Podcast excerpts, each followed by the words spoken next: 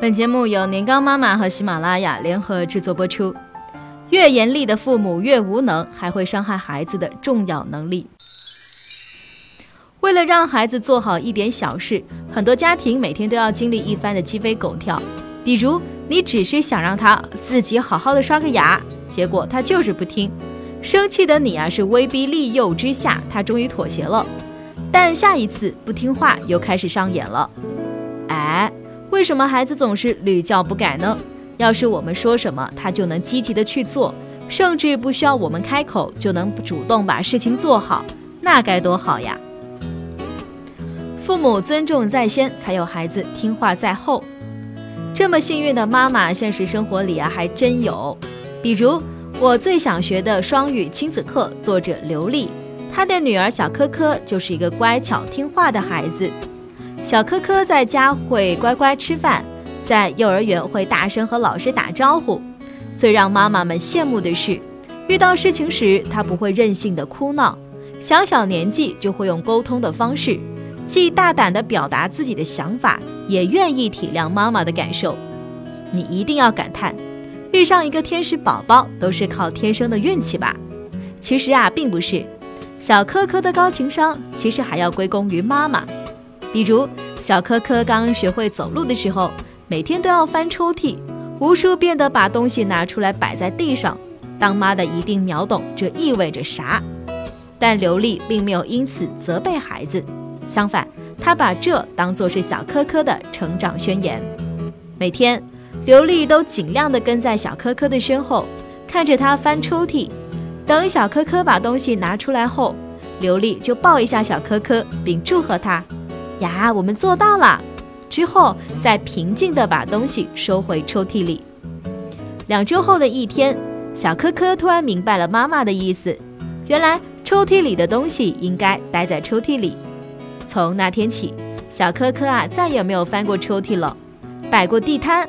就算是好奇打开抽屉，也会在玩好之后把东西放回原处。正如刘丽在书中所说。沟通不是把我的规则强加给你，或者无条件的接受你的规则，而是尝试能不能找到一条让我们都开心的中间道路。刘丽的耐心和等待换来了小科科的听话与配合，更教会了他尊重与沟通的意义。所以，没有什么天生就听话的孩子，只有愿意尊重孩子的家长和学着大人同样会以尊重的孩子。做个安静的观察者，竟能让孩子变听话。老话说得好，当局者迷，旁观者清。其实养孩子何尝不是这样呢？因为凑得太近，所以看自己的孩子的时候啊，总是这也不好，那也不对。看别人家的孩子，毛病就少多了，横竖比自己的孩子强。难怪有人说，让孩子听话的最好的办法，就是和邻居换一下孩子。虽然只是一句玩笑话，倒也可以给我们一些启发。养孩子的时候呢，不要做劳心劳力的指导者，而是尝试退一步，当个安静的观察者。不仅家长省心，孩子也会变听话。比如最近，每次洗完澡，两岁半的儿子都只顾着玩水，三催四请不肯起来。要是强行抱他抱起来，他就会声嘶力竭哭给我们看。想到小科科的故事，我决定试试给他多一点时间，让他自己决定什么时候结束洗澡。因为儿子最近迷上了数数，我便对他说：“妈妈从一数到十，你就起来好吗？然后妈妈陪你玩别的游戏。”我慢慢的从一数到了十，果然，他专注的玩水，完全就没有要起来的意思。接着，我又数了两遍，他还是自顾自的玩水。头都没有抬一下，就在我准备数第四遍的时候，意外发生了。儿子是突然放下手里的玩具，自己从一数到十，然后一下子站了起来。那一刻，我愣住了。原来除了我喊停，我把他抱起来，还可以改变一下方式，变成儿子喊停，儿子自己站起来。原本以为要找到那条能让我们都开心的中间道路。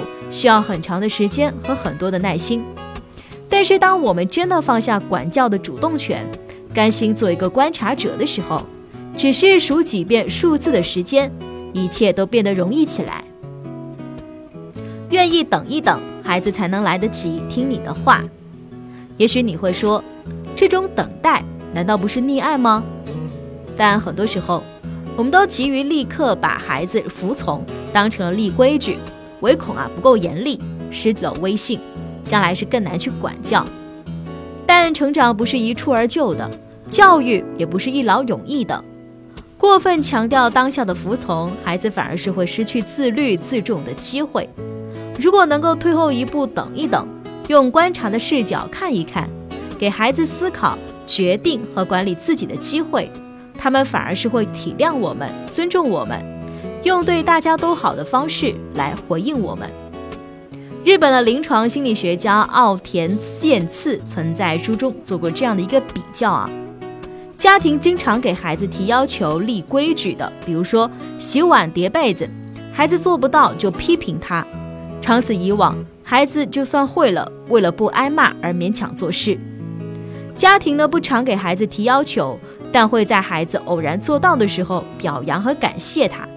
长此以往，孩子会变得自觉主动，因为被感谢、被赞赏的感觉很棒。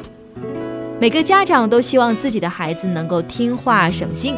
但是呢，你也是愿意每天跟在孩子后面不停的催催催，还是愿意用尊重和等待的方式，先辛苦一下，最终是培养出自觉主动、懂事体贴的孩子呢？相信这一刻，你的心里已经有了答案。更多精彩内容，欢迎关注微信公众号“年糕妈妈”。